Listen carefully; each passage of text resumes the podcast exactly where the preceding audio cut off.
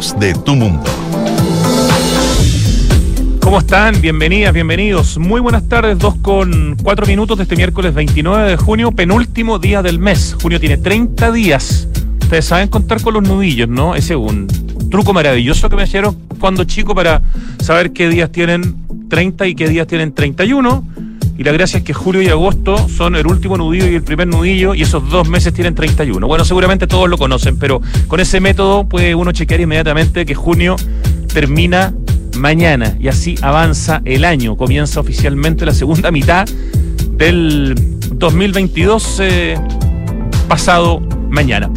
Hoy día vamos a dedicar el capítulo, el programa, conversando con nuestro panelista Pablo Altiques, a un gran arquitecto chileno que vive hace por lo menos 50 años y probablemente más en Europa, en Francia, eh, que es Premio Nacional de Arquitectura que ha hecho proyectos muy importantes en Francia y también en Chile y del que nos dimos cuenta el otro día conversando con Pablo Altiques, eh, no hemos hecho un especial de Borja Huidobro, cuyo nombre real es Francisco de Borja García Huidobro, quien tiene 85 años, está vivito y coleando y tiene un currículum simplemente apabullante.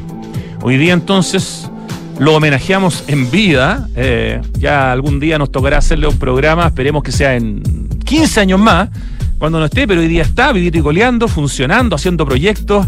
Así que qué más lindo que poder homenajear a alguien que está vivo y funcional y que tiene un tremendo recorrido. Pero antes de eso, quería contarles que algunas novedades.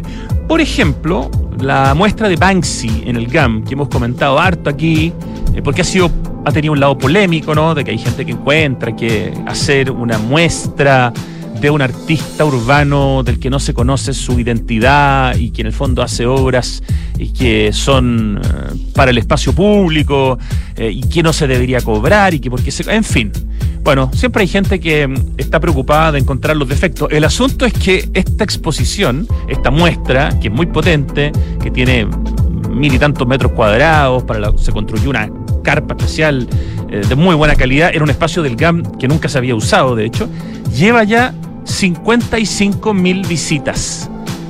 Yo encuentro que es un número extraordinario porque era una apuesta, era una apuesta instalarse en, el GAM, que está al lado de la zona cero, eh, un espacio de la, de la, ciudad de Santiago a la que mucha gente ha dejado de ir, de ir. Y por lo tanto esto es muy positivo, no solamente por el éxito para la productora, sino que porque ha hecho que muchas personas vuelvan al centro, vuelvan a la zona, digamos, de Baquedano, particularmente al GAM, que es una joya de centro cultural, y muchas personas que conozcan por primera vez el GAM. Hay muchas personas de la, de la región metropolitana que nunca han estado en el Centro Cultural Gabriela Mistral. E ir a ver a Bansky es una perfecta excusa además para encontrarse con un centro cultural que te ofrece una serie de servicios, una tremenda plaza urbana con cafetería, con restaurante exquisito, con wifi, con escultura al aire libre, con teatro, con danza, con una bibliogam eh, exquisita, con espacios para sentarte, con espacios para hacer coreografías, con espacios para reflexionar. Un tremendo espacio. Así que eh, creo que es una muy buena noticia estos 55 mil visitantes eh, a la exposición de Banksy en el Gama, a la que le queda todavía todo el mes de julio. Mm, lo otro que quería contarles también es que hay un muy buen sitio nuevo para la gente que le interesa el arte y en particular el arte urbano, aunque no solamente se dedican al arte público, eh, pero les interesa mucho el desarrollo del arte público. Tienen muy buenos trabajos audiovisuales con entrevistas y conversaciones con artistas. Es un medio, una plataforma audiovisual que se llama artpost.cl. De hecho, el Instagram es tal cual, artpost.cl es nuevecito, tiene recién unas poquitas publicaciones, tiene 23 publicaciones, tiene menos de 300 seguidores, pero los invitamos a conocer artpost.cl, difundimos la obra de artistas y proyectos que suban valor a través del arte. Están haciendo un trabajo audiovisual con el Plan Producciones, que es la misma productora con la que a mí me toca trabajar para hacer los reportajes de Canal 13, que son una productora que tiene una mano maravillosa para el tema audiovisual.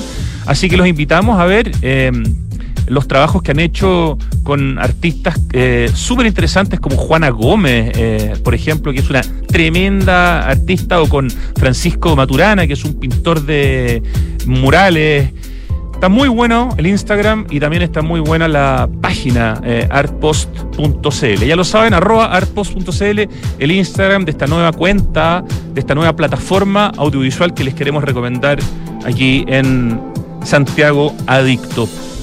Y finalmente, los queremos invitar a revisar la columna con la que nos contribuyó, porque es un columnista habitual de Santiago Adicto, Carlos Mayé, eh, un arquitecto experto en patrimonio, una columna súper interesante que se llama Vicuña Maquena, 30 años y más, donde, entre otras cosas, destaca toda la labor de Benjamín Vicuña Maquena eh, en términos de beneficio para la ciudad y para los más necesitados, contra esa imagen a veces como elitista que hay de algunas personas que creen que Vicuña Maquena básicamente se dedicó a transformar Santiago para la gente rica. Nada más eh, lejano eh, ese relato y ese mito, y aquí Carlos Mayé lo explica, lo argumenta, él además ha escrito y ha trabajado profundamente en la obra de Benjamín Vicuña Maquena, así que está súper interesante esta columna que está publicada, digamos, en 10 fotos, cada foto con texto escrito, es el, la penúltima publicación que tenemos en el Instagram de Santiago adicto. Ya, y con esa introducción estamos listos para la música. ¿Por qué vamos a escuchar una canción en francés? Porque el protagonista de nuestra conversación que vamos a tener con Pablo Altí, que es Borja Huidobro, como les digo, vive hace medio siglo ya en Francia. Así que hoy día eh, nos acordamos de Serge Gainsbourg y de Brigitte Bardot con esta canción del año 68 que se llama Bonnie and Clyde.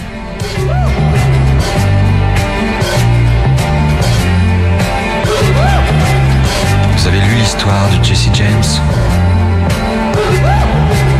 Comment il vécut? Comment il est mort? Ça vous a plu, hein? Vous en demandez encore?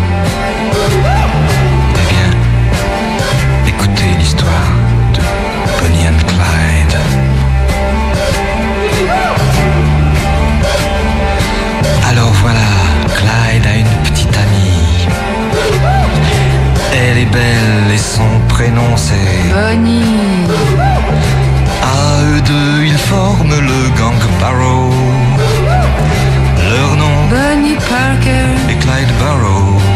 Bonnie and Clyde. Bonnie and Clyde.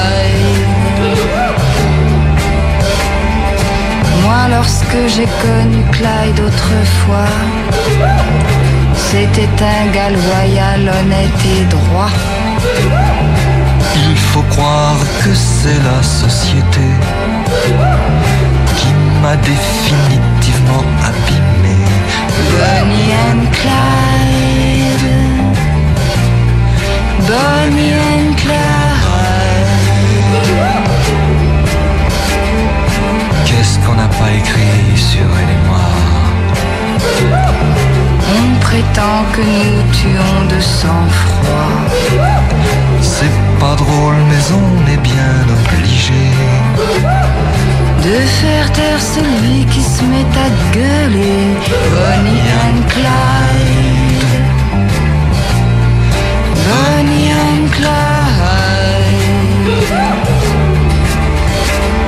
Chaque fois qu'un policeman se fait buter, Qu'un garage ou qu'une banque se fait braquer. pour la police, ça ne fait pas de mystère. C'est signé Clyde Barrow, Bonnie Parker, Bonnie and Clyde.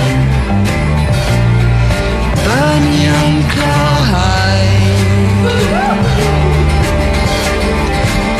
maintenant, chaque fois qu'on essaie de se ranger, De s'installer tranquille dans un meublé. dans les trois jours, voilà le tac tac tac. Des mitraillettes qui reviennent à l'attaque. Bonnie and Clyde. Bonnie and Clyde.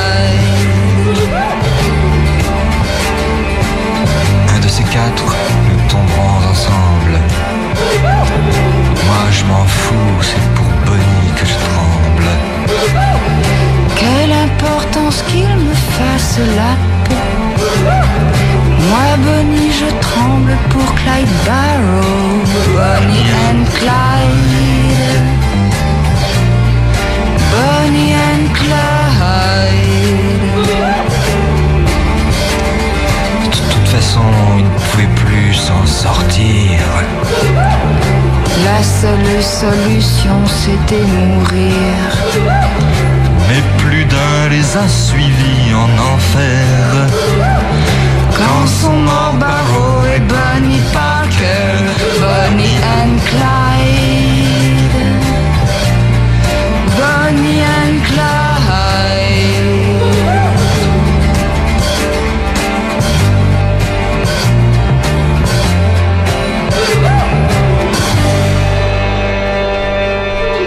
Qué tremenda canción.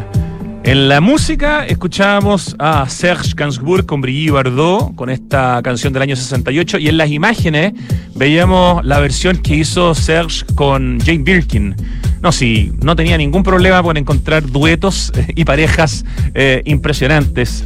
eh, lo cual demuestra que un hombre creativo e inteligente puede conquistar, siendo muy feo, que era su reputación, puede conquistar todo lo que se proponga en la vida. Y lo mismo al revés, por supuesto. Por favor, no se vaya a malinterpretar. Estamos hablando, ¿cierto? eso sí, de otros tiempos. Ya, no me voy a enredar más. Me salgo de ahí para presentar a nuestro panelista habitual, eh, inestable, pero cada vez más estable, Pablo Altique. Muy buenas tardes.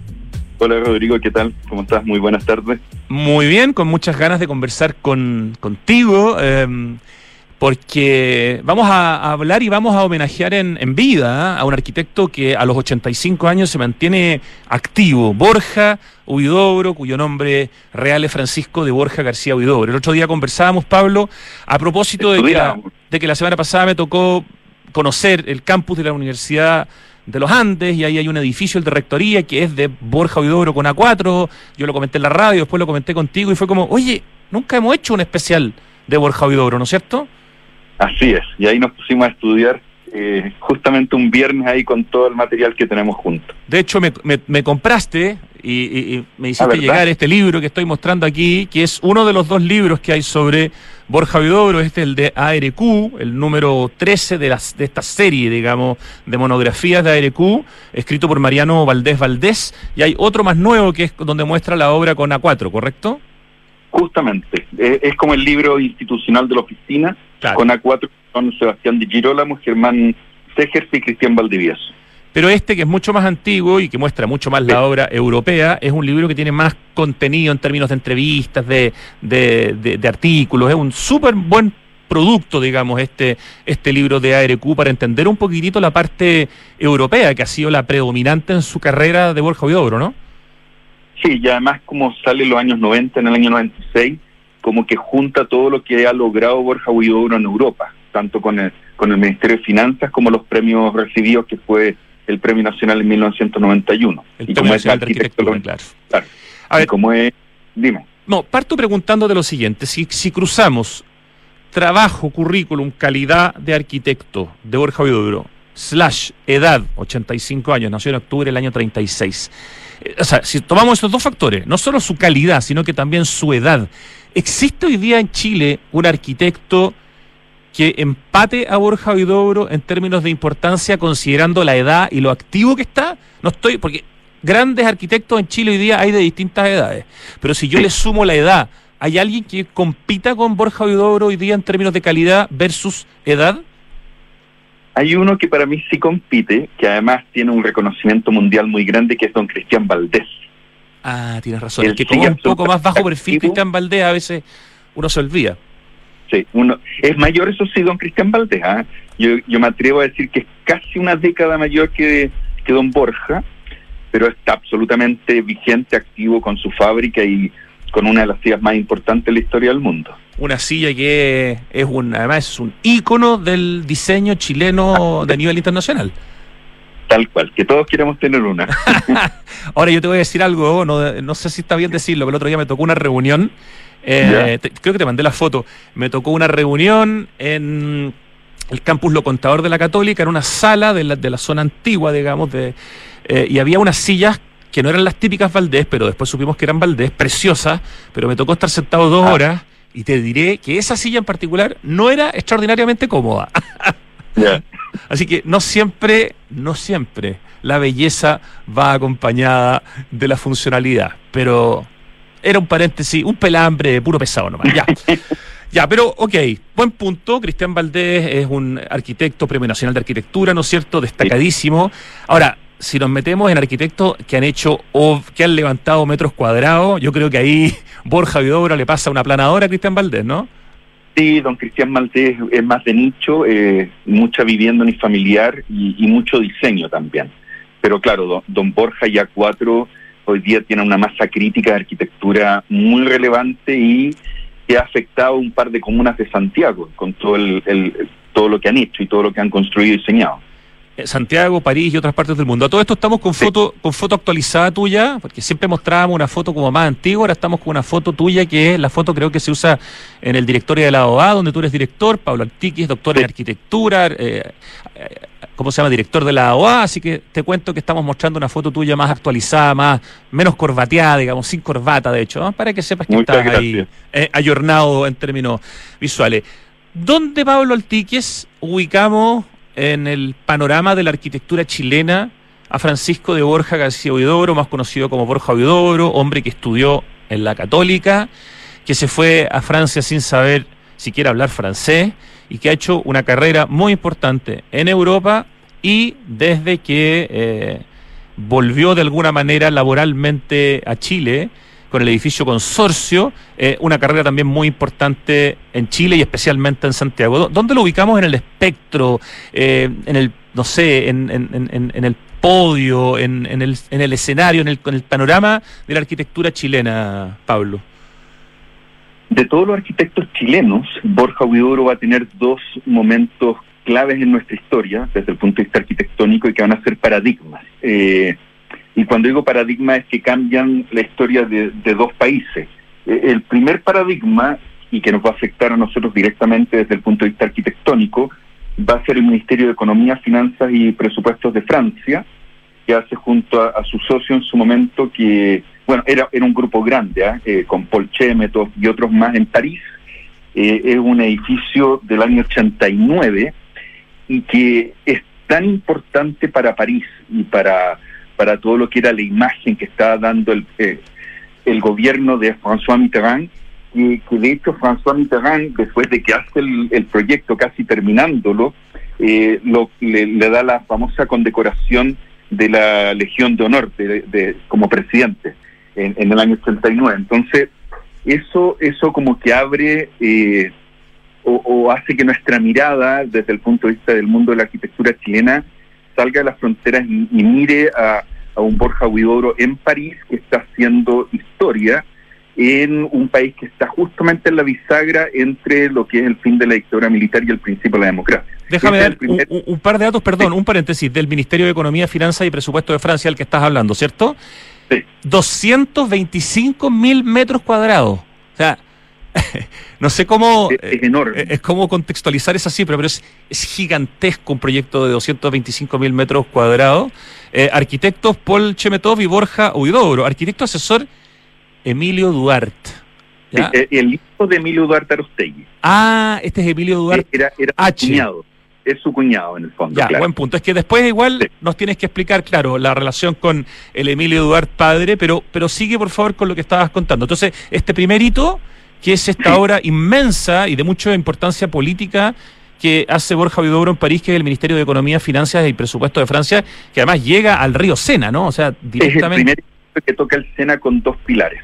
O sea, se posa sobre el río Sena y eso va a ser toda una controversia dentro de una tradición francesa, porque entendamos que en general los presidentes franceses tratan de dejar un legado a partir de la infraestructura arquitectónica que construyen durante su, su mandato. Este es un proyecto que se gana como concurso el 82 y se termina a hacer el 89. No, claro. Ya, ese es el primero. ahí tenemos un hito relevante mundial, pero que a nosotros como país nos hace nos hace despertar desde el punto de vista de mirar o abrirnos hacia lo que va a ser eh, eh, el mundo internacional. Ese va a ser clave. Y el segundo, que, que, que hasta el día de hoy también es uno de los grandes paradigmas de, de nuestra historia, va a ser el edificio Consorcio Nacional de Seguros Vida, eh, que hace junto a, es un equipo grande, eh, Enrique Brown, Premio Nacional de Arquitectura, eh, Ricardo Hudson, eh, Iturriaga y Paul Chemetov. Entonces, nuevamente ahí eh, marca un antes y un después. Este edificio es citado en todas las escuelas de arquitectura, en todos los libros de historia, porque es del año 91. Entonces, en, en menos de dos años logra posicionarse con dos edificios clave dentro de la trama urbana de dos capitales como París y Santiago, y el edificio, el de, el de Seguros Vida en, en, en Avenida El Bosque, la comuna de Las Condes, va a marcar eh, muy claramente el tema de los gestos urbanos. Como es una gran curva, esta curva va a tomar en el fondo, eh, Tobalaba, va a unir Tobalaba con el bosque. Y a su vez va a plantear fuertemente eh, la idea de la arquitectura sustentable o la arquitectura bioclimática con este gran jardín vertical de- del arquitecto Juan Grimm, arquitecto y paisajista Juan Grimm El gran Juan Grimm. del cual el- hablamos mucho tú y yo, ¿ah? Siempre nombramos a don Juan Grimm Sí. porque está metido con los grandes arquitectos Claro. de, de nuestro país. Siempre nos aparece. Oye, Pablo Altique, estamos hablando, haciendo un especial hoy día con Pablo Altique sobre Borja Huidobro. Por ninguna razón en especial, por favor, ¿ah? está vivito y coleando, no ha ganado ningún premio recientemente, pero eh, en este programa siempre hacemos especiales de arquitectos chilenos y, bueno, también eventualmente extranjeros, y nos dimos cuenta la semana pasada que no le hemos dedicado un programa a Borja Huidobro, y qué rico poder hacérselo en vida, por lo tanto estamos muy contentos hablando de él. El edificio Consorcio Nacional de Seguros Vida que hace junto con Enrique Brown, principalmente ellos son los dos principales arquitectos, ¿es el único proyecto que hace con Brown o alcanzan a hacer algo No. más juntos? Eh, en el gobierno de Ricardo Lagos, don Ricardo Lagos, eh, junto con el Ministerio de las Públicas, van a entregarle muchos edificios eh, emblemáticos a los Premios Nacionales de Arquitectura y otro de ellos, que el segundo que hacen juntos, va a ser eh, los 12 juzgados del crimen en Avenida, En eh, Avenida España. En Avenida España, Ah, perfecto. casi a un par de cuadras del Hipódromo Chile. Sí, ahí estoy mostrando una imagen del libro de los juzgados del crimen, donde el mandante es el MOB, justamente, arquitectos Borja Huidobro y Enrique Brown. Año del proyecto 1993, construcción 1995-1996. Ya. Claro. Eso es lo que alcanzan a desarrollar juntos. Y, es, sí, y ese edificio también es clave, no, no tanto por su arquitectura, es clave como un mensaje que envía nuestro expresidente Ricardo Lago en el sentido de hacer arquitectura de alto nivel eh, a cargo de premios nacionales. O sea, se entregan personalmente estos encargos muy parecido a lo que hacen los, algunos gobiernos europeos. Entonces, también marca un antes y un después. Muchos arquitectos a lo largo de varias regiones tuvieron su propio proyecto. Ya, te voy a hacer retroceder un, un segundo eh, para hablar de Emilio Duarte, porque cuando eh, Borja García Huidobro estudia en la Universidad Católica la carrera de arquitectura, em, tiene maestros increíbles, tiene como profesores a Sergio Larraín García Moreno, a Mario Pérez de Arce, a Héctor Valdés, a Fernando Castillo Velasco, ambos de Brechani y Valdés Castillo Huidobro, y a Emilio Duarte. Y parece Sí. que con Emilio Duarte además surge un vínculo de por vida, ¿no? Efectivamente, eh, don Borja se casa con la hija y pasa a ser su, su suegro, efectivamente. O sea, Sí. Borja Huidobro es el yerno de Emilio Duarte. O sea, un premio nacional, yerno de otro premio nacional, y muchas veces hemos dicho aquí conversando contigo que probablemente Emilio Duarte es el arquitecto chileno más notable de todos los tiempos en términos de sus Sí. logros, ¿no? Sí, por lejos. Me atrevería a decir que lo que pasa es que hay como tres instancias. Emilio Duarte como el arquitecto individual más importante en nuestra historia, pero hay dos oficinas también que van a ser un paradigma, que es Brecheni, Valdés Castillo y Dobro, y la oficina Tau, eh, conformada por los Mardones. También va a ser clave en nuestra historia. a quienes Esos le hemos como los- dedicado sendos programas como corresponde. Sí. Oye, en la entrevista que le hace eh, Mariano Valdés, que escribe este libro para Ediciones ARQ, el número 13 de las monografías, la, la entrevista que le hace a Borja Vidobro el año 96, Borja le dice, cuando llegué a, aprovecho, a propósito digo de su educación en la Facultad de ¿Ya? Arquitectura de la Católica, dice, cuando llegué a París y me puse a trabajar como dibujante en la oficina de André Gomis, o Gomis, me di cuenta de que la enseñanza que había recibido era muy superior a la que se daba en París en l'École de, Be- de Beaux-Arts de esa, de esa época. O sea, mira qué potente lo que está diciendo Borja Vidobro, eh, que su educación en la Universidad Católica en los años no sé, eh, 60, 50, eh, es una educación que es mejor que la que él ve que podría haber tenido estudiando en París. O sea, no solamente mejor, infinitamente mejor e incomparable con varias escuelas europeas. Eh, era, era una educación solamente comparable con, lo- con la que había recibido, habían recibido arquitectos como Emilio Duarte en, Estados Unidos, en Harvard o en el IIT de Chicago. Eh, Borja Huidobro en ese momento y, todos los arquitectos tienen el elite de un pensamiento de la arquitectura moderna filtrada a nivel latinoamericano, mientras Europa todavía está debatiéndose sobre otros aspectos de la arquitectura. Entonces, porque Europa había perdido a gran parte de los maestros que habían emigrado después de la Segunda Guerra Mundial y que no vuelven a Europa. Por lo tanto, Borja tiene justamente esa oportunidad de tener a estos, próceres que están además cambiando la, historia de la arquitectura latinoamericana. Y ahí Sergio Larraín García Moreno, en el fondo, como cabeza, tiene mucha responsabilidad en este roce internacional, además que tiene la escuela, digamos. Sí, y, a- y además porque la Universidad Católica tenía todo un plan de, de invitados internacionales eh, y que traen a varios profesores que habían sido a su vez profesores de la Bauhaus y otros lados. Entonces, eh, se enriquece mucho el proceso educativo y con un rigor académico espectacular desde el punto de vista de qué estoy haciendo y por qué lo estoy haciendo. De hecho, en el prólogo del libro, nuevamente, este libro que hablamos de la editorial La RQ, de Mariano Valdés, sobre Borja Huidobro, en el prólogo que escribe Pascal Blin, dice, Borja Huidobro vi- vivió la edad de oro de la Facultad de Arquitectura de la Universidad Católica de Chile, una época en la cual se imponen los intercambios culturales y el deseo de mezclar culturas se manifiesta con firmeza. Las personalidades extranjeras que conoció en su trayectoria lo invitan a abrirse a otros modos de reflexión, a otros sistemas de pensamiento y otras prácticas. Para él, se vuelve imperativo salir de Chile para consolidar el aprendizaje de ese intercambio. Y esto es bien increíble, mira, obtiene una beca para estudiar en Harvard, invitado por el profesor Isaacs, entonces el decano de la célebre y prestigiosa Facultad de Urbanismo. Pero, recién casado, no está muy seguro del atractivo que pudiera tener un campus anglófono para su esposa Michelle, de origen y cultura europeos, ¿no? Porque en el fondo ya a- asumo que Emilio Duarte había criado a su hija cuando ya volvió a Francia, ¿no es cierto? Así es. Por lo que decide de los renunci- finales de los 60. Eso, renuncia a esta beca en Harvard y se va en el año 63 a Francia y ni siquiera sabe hablar francés. Había estudiado en el No. San Ignacio. O sea, es tremenda valentía la de Borja de, rechazar una beca en Harvard e irse a, París, a Europa, no sé, sin hablar francés, Pablo Altique. Sí, y, además una década muy espectacular en la historia de la humanidad, una de las más grandes. Entonces, claro, pero era también un proceso educativo que está haciendo la Facultad de Arquitectura en ese sentido. O sea, y, y- y era la forma de experimentar, de viajar. Muchos, muchos arquitectos de la Católica eh, han optado por esa visión de viajar, conocer, estudiar en otros lados y no ser tan estrictos o tan academicistas en, la, en su formación. Y, y lo que tú dices, que es bien importante, ¿ah? La- es este momento de la, la era de oro de la Universidad Católica, se vuelve a repetir después con don Fernando Pérez Oyarzún cuando empieza a Eh, formar las nuevas generaciones. Exacto, o sea, la católica ha Eh, vuelto a vivir es. una, no Ha sé si, no sé si el día de hoy s- sigue siendo se considera una edad- una época de oro, pero sí, sin duda una muy buena. Pero estoy pensando sobre todo en los en los arquitectos, digamos, Tal- que, que empiezan a deslumbrar en los 90, ¿no? Como Matías Klotz, Milan Radich, Cecilia Puga, etcétera.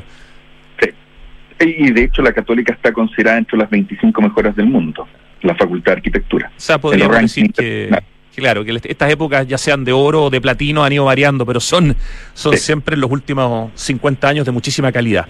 Estamos homenajeando, estamos hablando hoy día del gran arquitecto chileno, pero que reside hace ya casi, a ver, se fue el 63, o sea, van a ser pronto 60 años que Borja Huidobro se fue a, a Europa, originalmente con la idea de volver a Chile, pero eh, se quedó, dice aquí en el texto, de hecho, olvida la promesa que se había hecho de regresar a Chile al término de una experiencia profesional de dos años en el viejo continente, se mete a trabajar en una oficina, la de André Gomí, que era una de las grandes del momento, trabaja ahí alrededor de seis años y empieza, el hombre tenía además una habilidad política, aparte de una habilidad como arquitecto y además de ser un artista que estudió incluso en Chile con Nemesio Antunes, como bien variadas sus capacidades, Pablo.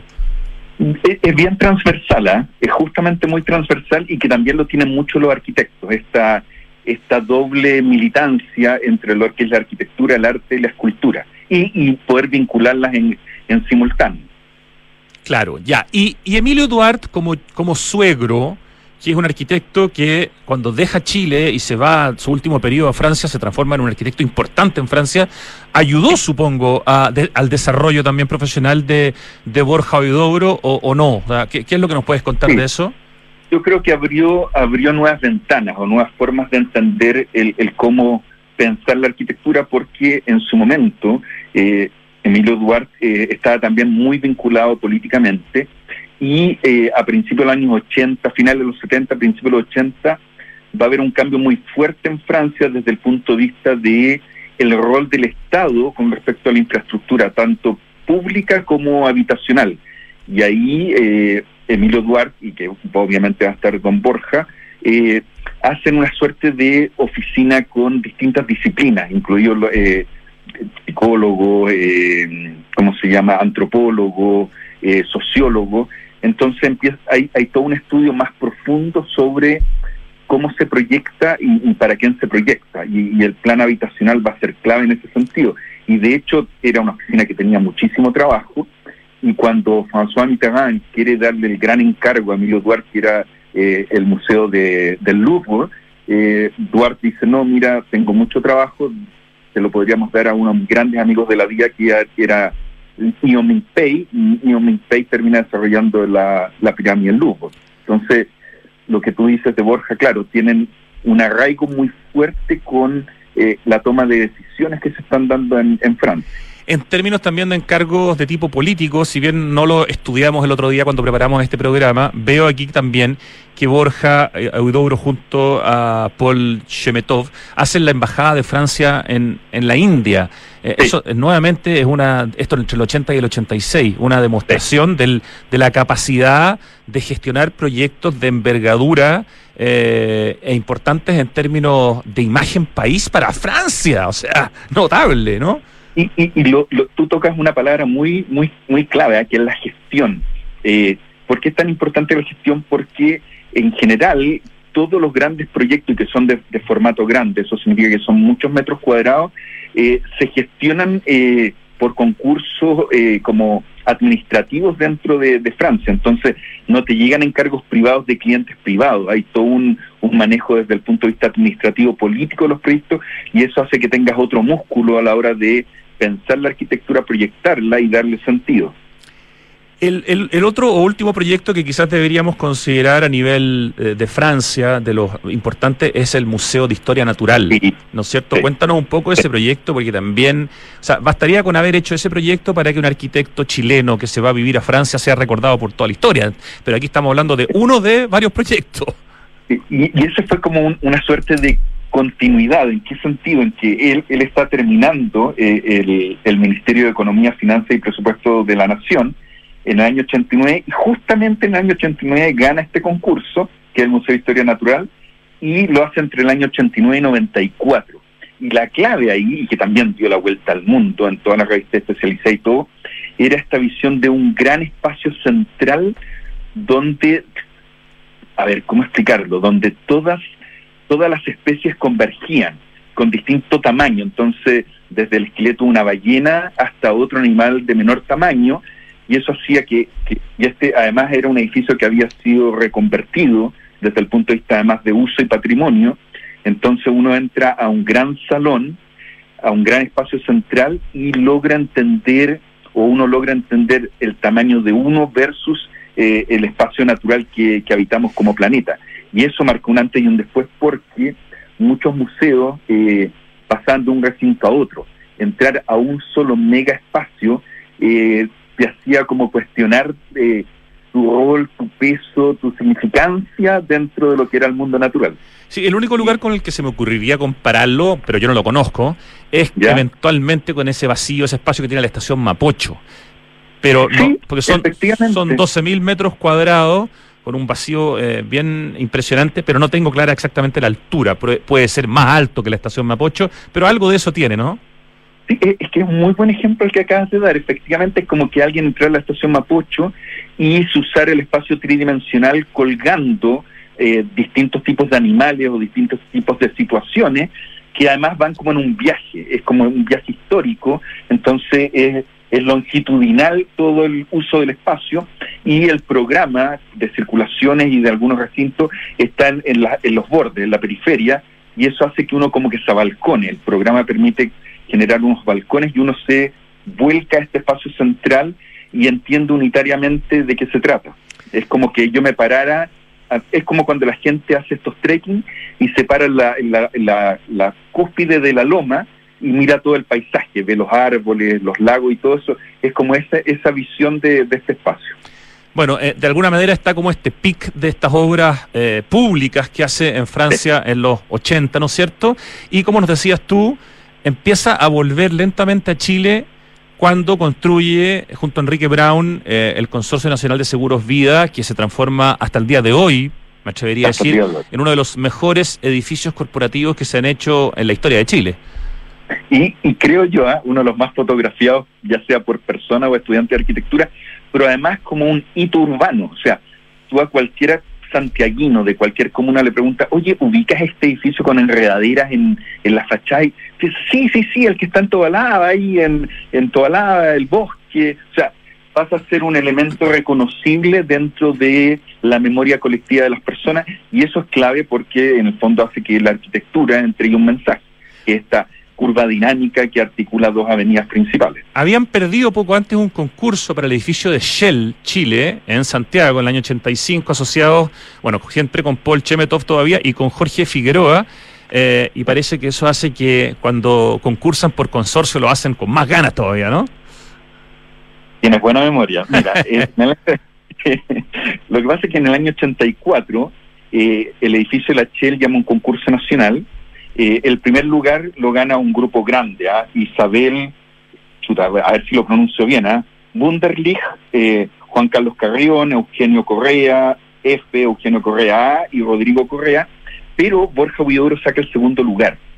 Y este concurso fue uno de los más polémicos que hemos tenido hasta el día de hoy en la historia de los concursos nacionales, porque el director del concurso era Tadachi Asai.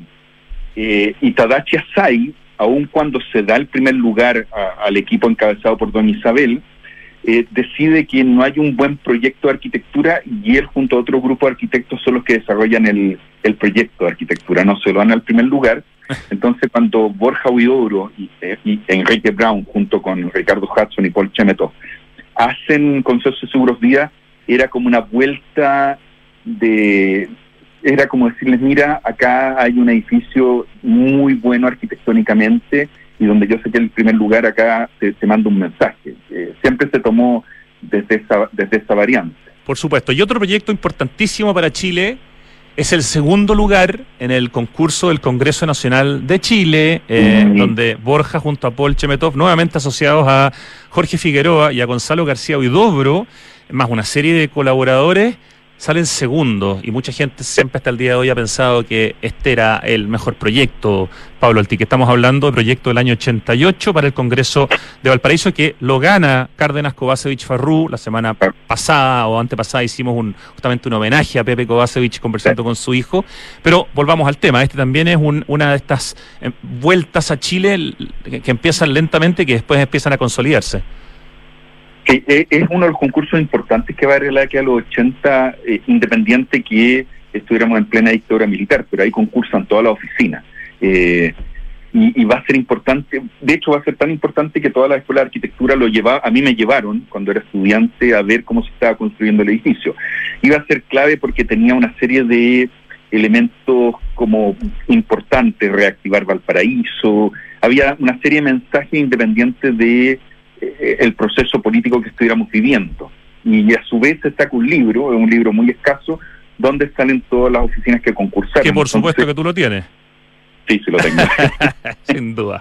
Sí, sí lo tengo. Y, y claro, uno puede criticar de que uno concurse finalmente en, eh, para un dictador en plena dictadura, pero también viene la otra pregunta y es que eh, finalmente todos vivimos en el mismo país y es parte de un proceso el, el, el hacer trabajo o concurso pero fue uno de los concursos grandes y uno de los pocos concursos de esa magnitud documentados en este libro. Y era un proyecto muy bonito el, de Borges y Paul Chemetov porque era mucho más horizontal, mucho más bajo, no era tan monumental y, era una suerte de patios interiores que se articulaban, muy parecido al, Ministerio de Finanzas. Entonces, pero bueno, ahí una entre las hipótesis de cuál habría sido mejor o no. Eh, siempre se, se habló de que, de que el general Pinochet había elegido un poco más el de Cárdenas, Kovacic y Parrú por, por el tema de la monumentalidad y un guiño, eh, un guiño al posmodernismo desde el punto de vista de lo clásico. Así es. Entrando ya de lleno en la etapa eh, de Borja Huidobro, de quien estamos hablando hoy día con Pablo Altiques, ya eh, vinculado con la oficina A4, eh, podríamos considerar el primer proyecto importante el que hace para la oficina, para la inmobiliaria FFB de Fernández León, que es el, el, que en alguna época se conoció como el edificio del Chino Ríos. De hecho, sí tenemos un como un, un dibujo, un, un, croquis de ese edificio en color muy bonito que Lucho va, va a mostrar. Ese sería como el primer edificio de departamentos en el fondo que hace Borja Huidobro en la zona del golf y que después se empieza a transformar en una no sé, en, en, un conglomerado de edificios de departamentos que van reemplazando eh, a los antiguos proyectos tan bonitos, tan elegantes del, del barrio del Golf, ¿no? Era, es un edificio muy emblemático eh, en general, dentro de los edificios de departamentos de lujo que, hemos tenido en la historia, eh, uno de los más importantes, el edificio Santa Lucía, eh, de Sergio Ragaña García Moreno y Jorge Artiaga, que es el edificio Buque, cerca de, o sea, en el fondo frente al Cerro Santa Lucía y al lado de, del Museo Nacional de Bellas Artes. Y en general en nuestra historia hemos tenido varios hitos. Este, este iba a ser otro hito, es un edificio casi en forma triangular, son dos departamentos por piso, con una visión de arquitectura buque también, tiene claraboyas en un costado, una curva. Todos esos edificios, de hecho, en general, que hace en esa zona, le juega con las claraboyas. ¿eh? Y era muy bonito porque yo también era chico en ese tiempo, pero yo, yo fui a conseguir el catálogo de ventas, obviamente, donde salía esta hermosa perspectiva de colores.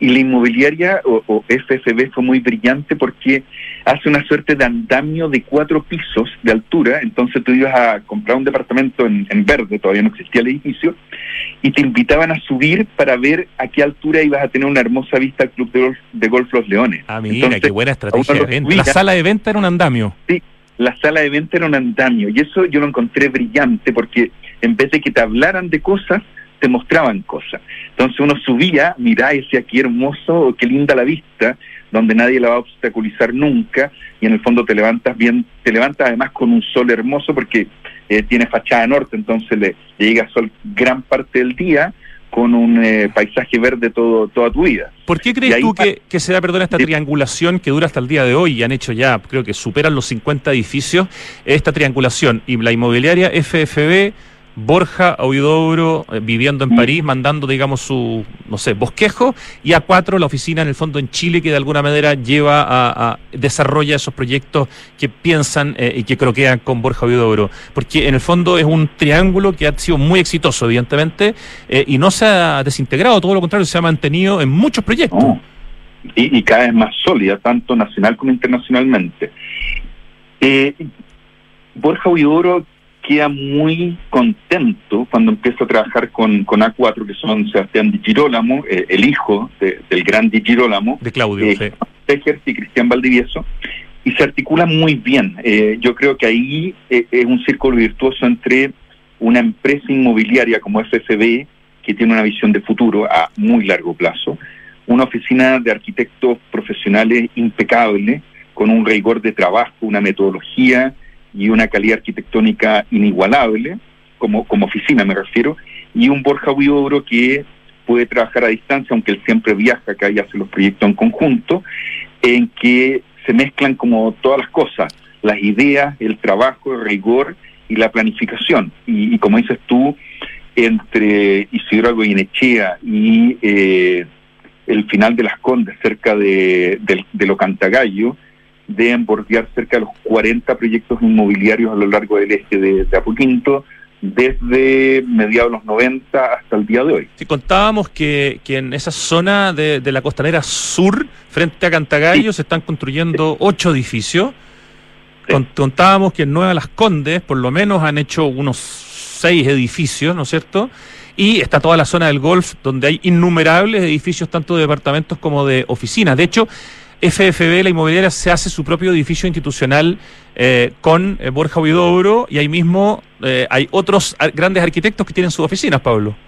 Claro, el- el- en el remate de, de, de Isidro Goenechea con eh, eh, el golf, hay un edificio pequeño que le dicen, yo lo, yo lo conocí así, el edificio del jockey, porque la- la- el techo es como una gran curva Claro. y tiene un patio inglés de un piso en profundidad, y ahí estaban las oficinas generales de FFB, y don Juan Sabaj, Premio Nacional de Arquitectura, eh, usa todo el subterráneo y parte del primer piso. Entonces, yo, yo en ese tiempo, cuando recién don Juan se cambió, yo vivía donde estaba el edificio W, que eran tres bloques de vivienda Ah, frente era a Plaza muy bonito esos edificios, Claro. sí. y ahí quedaban los Herrera, quedaban los Heralds cuando uno iba a arrendar películas. Los Entonces, pero por supuesto. Entonces yo caminaba a, a arrendar en la noche una película después de, de- de la pega y uno veía la oficina de Juan Sabaj entera iluminada desde, desde este patio inglés en un menos uno con árboles y uno se dedicaba a mirar a decenas de arquitectos trabajando y a su vez a todo lo que era Borja Huidobro a cuatro eh, haciendo todos los edificios de Isidro Benechán. En, solamente en esa esquina más o menos entre Presidente Riesco, Apoquinto y la, la T, que es la forma en T que se forma entre el Golf y, y Goyenechea, tú tienes aproximadamente 2, 4, 10, 11 edificios. 12, 12 edificios. 12 edificios en una cuadra y media en la redonda. Impresionante. Ya, y hay un, Sí. hay un último edificio que está en el sector, al que tenemos que dedicarle unos minutos, los últimos, porque es una joya, que es en la Sí. calle Alcántara. Lucho Cruces tiene Ah. una foto del edificio del BCI en Alcántara, que es como el, el segundo edificio que le hace eh, eh, Borja Huidobro en el fondo con A4 a, a este banco. Claro. Cuéntanos de este, de este edificio, porque eh, tú además lo postulaste a un, premio, eh, es un homenaje también de alguna manera a la CEPAL, hay, hay varias lecturas que se pueden hacer con el edificio del BCI en Alcántara que como que cuelga, ¿no? Don Borja y A4 me, me perdonarán, pero este es mi favorito de todos, ¿eh? por lejos. Así creo que esta es la gran obra maestra que ellos tienen. Estoy dejando de lado Consorcio Seguros Vida, eh, porque es un paradigma en la historia, pero de todos los edificios que han hecho después de, de ese, de, de- del Daniel Bosque, para mí esta es la gran obra maestra. Yo en su momento, cuando estaba recién terminado, lo postulé a los MCHAP Awards. Los MCHAP Awards es un premio que dan al mejor edificio o al, al mejor proyecto arquitectónico de América y lo da la Facultad de Arquitectura del Illinois Institute of Technology en la ciudad de Chicago y este quedó dentro de los finalistas y publicado en el libro.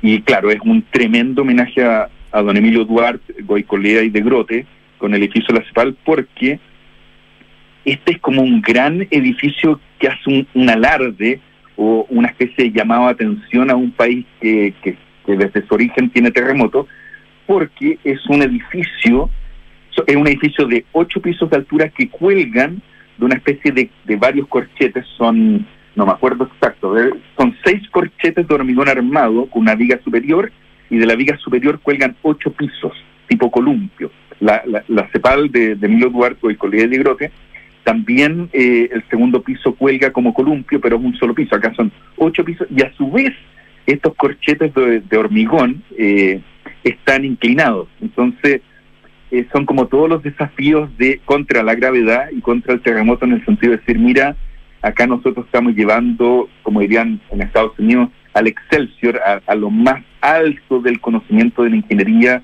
la arquitectura y el diseño, el hacer un edificio que plantea esto y que además, como cuelga el ocho pisos, el primer piso es un espacio público de jardines y de Sí, estar. muy bien logrado eh, y Muy bien logrado. delicioso para caminarlo, para pasearlo, jugando con el agua también. Eh, es un edificio eh, eh, bien importante en términos del uso del hormigón, de, de- de- de su cálculo Tecnología. estructural, etcétera, etcétera. Y eh, el uso tecnológico es pocas veces visto en el mundo, porque en varias partes del mundo se han colgado edificios, pero no esos edificios no quedan en un país que ha tenido el terremoto más grande de la historia de la humanidad y uno, los, uno el segundo, tercer, los tres primeros más grandes de la historia de la humanidad y el último 8.8. Y por si alguien lo quiere ir a ver, es súper hermoso, es caminable en Alcántara, está a medio, media cuadra en el fondo, a, a 40 metros de Apoquinto y detrás de la embajada británica. Y si camina un poquito más, alcanza a ver el proyecto Alcántara Ah, 360 ¿verdad? de Cristian Izquierdo Lehmann, por ejemplo. En madera. Se van a encontrar también con un edificio precioso de Jaime Vendersky. Hay harto edificio lindo en Alcántara, ¿no? Es un bonito eje, sí. Oye, me, me, me, Me cuenta aquí eh, el arquitecto Felipe Bacier que, que a toda esta zona remodelada, digamos, del golf, donde se construyen tantos edificios de Borja, le decían la remodelación San Borja 2.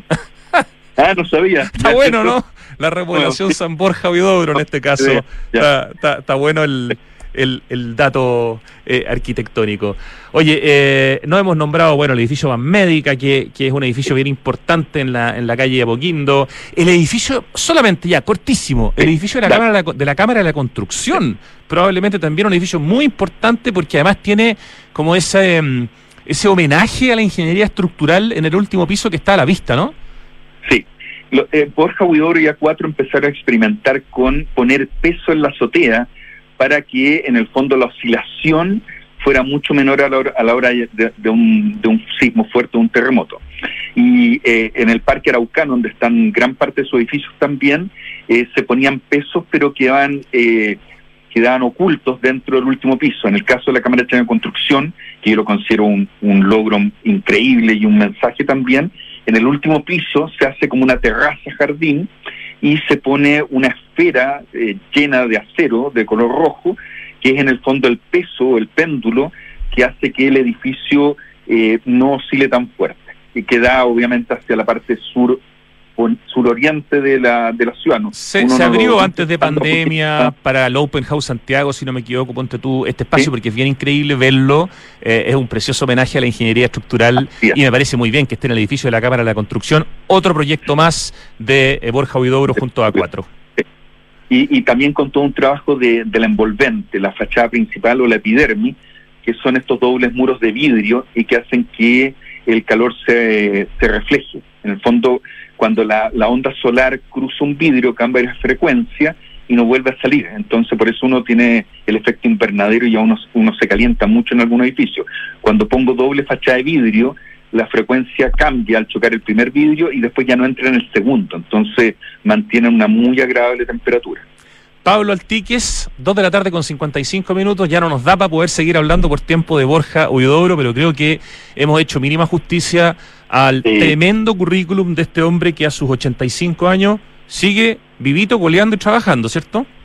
Absolutamente, y a una tremenda oficina como A4. Exactamente. Muchísimas gracias, como siempre, por esta clase magistral sobre Borja García Huidobro, Borja Huidobro, eh, Premio Nacional de Arquitectura 1991. Un gran abrazo aquí desde Radio Duna. Muchas gracias, Rodrigo, que estés muy bien. Chao, chao. Nos vamos nosotros al corte, volvemos en segundos. Tenemos acertijo musical, espero hoy día no sacarme un rojo y tengo hartas noticias entretenidas para contarles. Los ríos cambiaron, ya no traen agua. La nieve cambió, ya no está. Las lluvias cambiaron, hay muy pocas. El planeta está cambiando. Ahora es urgente que cambiemos nosotros. Se acaba el tiempo y se acaba el agua. Cuidémosla. Cada gota cuenta. Aguas andinas, así de claros, así de transparentes. Ahora que hay ciclovías, voy en bici para todos lados y llego a la puerta de mi casa. Me encanta salir al parque. Ahora está lleno de juegos. Viviendo acá, tengo el banco al lado. Ya no tengo que ir al centro. Cuando pensamos una mejor ciudad, la planificamos y la hacemos realidad. La Cámara Chilena de la Construcción te invita del 5 al 7 de julio a la undécima versión de la Conferencia Internacional de Ciudad, un espacio de colaboración donde expertos conversarán sobre cómo avanzar en soluciones que nos acerquen a la ciudad que queremos. Participa en www.conferenciaciudad.cl. Regar las plantas de tu departamento, 2 litros. Lavado de ropa, 60 litros. Lavar tu auto, 100 litros. Cada litro cuenta. Conscientes de la grave crisis hídrica, en Toyota decidimos reducir el uso del agua en todos nuestros procesos, comenzando con el servicio de lavado en nuestros concesionarios. Súmate y conoce más de nuestra iniciativa. Cada litro cuenta en toyota.cl. En todas, el Club Entel. En llorar, pero de la risa. En un grito de terror. En el estreno más esperado. En entradas a Cinemark a 2.600 pesos. Y en los mejores descuentos en confitería. En tu app Entel. Entel, contigo en todas. Con Conoce QB, el proyecto que Inmobiliaria Hexacón desarrolla en medio del Parque Cauciño Macul, un barrio residencial privilegiado por un entorno natural y con las mejores características de conectividad de Peñalolén. Con buenos accesos, cuenta con una red de colegios a minutos, además de comercio, centros médicos y clubes deportivos. De fácil conexión por autopista Américo Vespucio, línea 4 de metro, estación Quilín y a pasos de Mall Paseo Quilín. En QB vive la comodidad de tu departamento en un oasis en la ciudad. Hoy queremos ayudar a que tengas un invierno tranquilo con la mejor energía de Enel. Nuestra prioridad es entregarte a ti y a quienes más lo necesiten el mejor servicio. Por eso reforzamos nuestros equipos de apoyo y contamos con un protocolo especial para pacientes electrodependientes. Si en tu familia hay un integrante que es paciente electrodependiente, regístralo en nuestro sitio web u oficina comercial más cercana. Infórmate y descubre más en enel.cl. Con Enel puedes elegir un mañana mejor. Abre tu cuenta corriente en Suiza, 100% online y sin costo. Ideal para proteger e invertir tu patrimonio, con la seguridad y respaldo de un banco suizo. Abre tu cuenta gratis en magentacapital.cl. Ya, estamos de vuelta. Empieza a sonar el acertijo musical. Uh, esta canción fue muy importante en mi vida. Creo. Espero chuntarle. Ya, oye, eh, la crisis hídrica está aquí y cada litro cuenta. Es genial lo que han hecho en Toyota. Decidieron reducir el uso del agua, comenzando con el servicio de lavado en sus concesionarios. Entonces hoy día te lavan el agua en seco, ya no se usa agua potable y por cada auto se ahorran 100 litros. Es una cosa realmente extraordinaria. Lo hace Toyota y lo hace Lexus, que son parte del mismo grupo japonés. Súmate y conoce más en toyota.cl.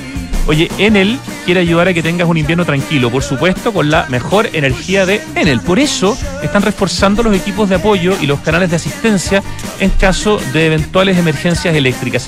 Infórmate y descubre más en enel.cl.